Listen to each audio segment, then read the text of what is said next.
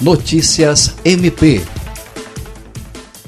o Ministério Público do Estado do Acre emitiu recomendação destinada ao Sindicato dos Taxistas e Condutores Autônomos do Estado do Acre sobre a necessidade de adequação e cumprimento das regras sanitárias pelas duas categorias no município de Mâncio Lima diante da pandemia da Covid-19. A recomendação, assinada pela promotora de justiça substituta da Promotoria Cumulativa de Mâncio Lima e Rodrigues Alves, Pauliane Mesa Barba Sanches foi motivada por denúncias enviadas via meio eletrônico relatando que taxistas e motoristas autônomos têm desrespeitado a barreira sanitária fixada na rodovia AC 405. O não cumprimento das medidas recomendadas pode ensejar na responsabilização pela prática do crime previsto no artigo 268 do Código Penal, além de outras medidas como o ajuizamento de ação civil pública.